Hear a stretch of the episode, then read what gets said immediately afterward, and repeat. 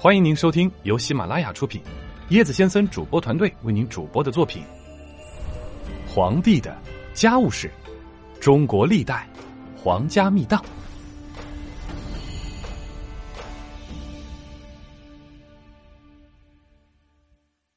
第十九节：疑云重重的挺击太子案。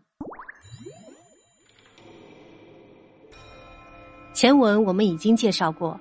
万历皇帝迟迟不立太子的缘由，是因为万历皇帝的皇后呢没有生子，宫人王氏所生的皇长子朱常洛啊，理应成为皇太子的。但因万历宠爱郑贵妃，一直想立郑贵妃之子皇三子朱常洵为太子，这一拖延就延续了十多年，所以朱常洛直到十九岁才被立为太子，住迎禧宫。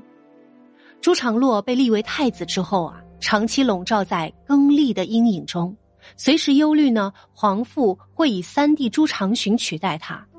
朱常洛从被立为皇太子到继位，又是十九年。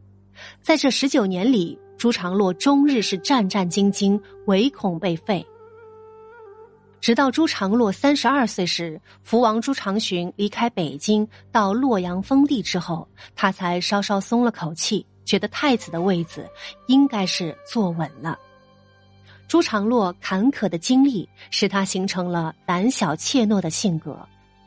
他在读书时正值寒冬，太监居然不给他生火取暖，他即使是被冻的浑身发抖，也不敢吭声，气得长官郭正玉啊训斥太监，太监们这才给他生火。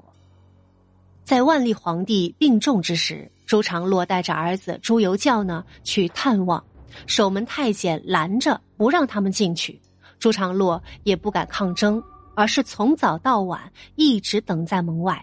后来是兵科给事杨涟、御史左光斗和东宫太监王安等周旋，他才见到了万历皇帝的最后一面。太子朱常洛因为长期受到万历皇帝的冷落，心情压抑。寂寞寡欢，无所事事，于是呢，就借酒色填补精神的空虚。朱常洛的妃子很多，有太子妃郭氏、才人王氏以及贤妃刘氏等等，还有两位姓李的选侍，一位是东李选侍，另一位呢是西李选侍。万历四十三年，即公元一六一五年五月初四晚。冀州男子张差手持枣木棍呢，从东华门直奔内廷，打伤守门太监，闯进太子朱常洛居住的慈庆宫，直到前殿屋檐下才被捉拿住。当时啊，慈庆宫第一道门只有两名太监来守门，第二道门竟无人看守。此事让朱常洛惊恐万状，而且呢，举朝震惊。万历皇帝下令审讯。负责审问的官吏呢说，张差是个疯癫病人，企图糊涂结案；而巴结郑贵妃的内阁首辅方从哲也不愿深究。朝中东林党人怀疑是郑贵妃欲谋害太子，坚决要求彻底追究。郑贵妃闻之后啊，对万历帝哭泣不止。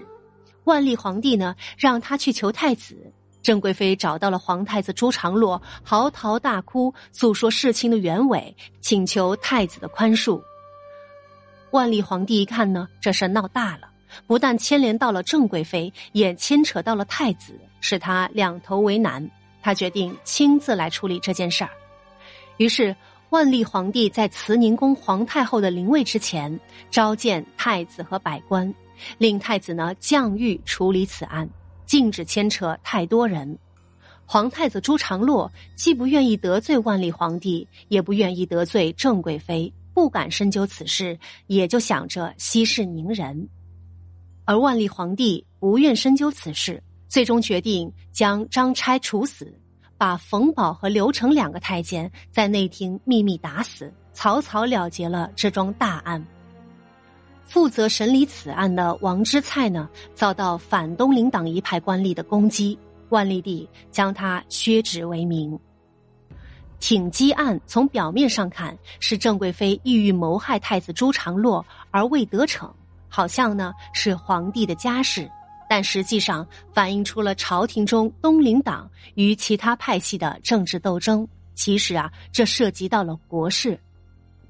尽管万历皇帝亲自处理结案，但这件事儿始终是疑云重重。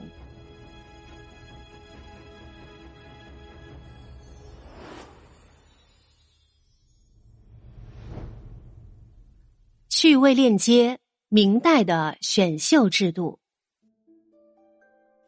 明代的宫女大都来自北京和周围省份的平民家庭，像选后妃一样，容貌的美丽与否并不是唯一的标准。凡年在十三四岁或者再小一点的女子呢，都可列在备选范围之内。但是，他们的父母必须是素有教养、善良有德的人。应选后妃的条件包括呢：相貌端正、眉目清秀。耳鼻周正，牙齿整齐，鬓发明润，身无疤痕，性姿纯美，言行有礼等等。宫女的标准有别于后妃，各方面标准呢比后妃略低。他们啊，在经过多次的挑选之后，入选者便被女轿夫抬进宫中，从此啊再难跨出皇宫一步。他们中的绝大多数只能在奴婢生活中度过一生。个别幸运者也只能在无限期待中消磨掉了时光。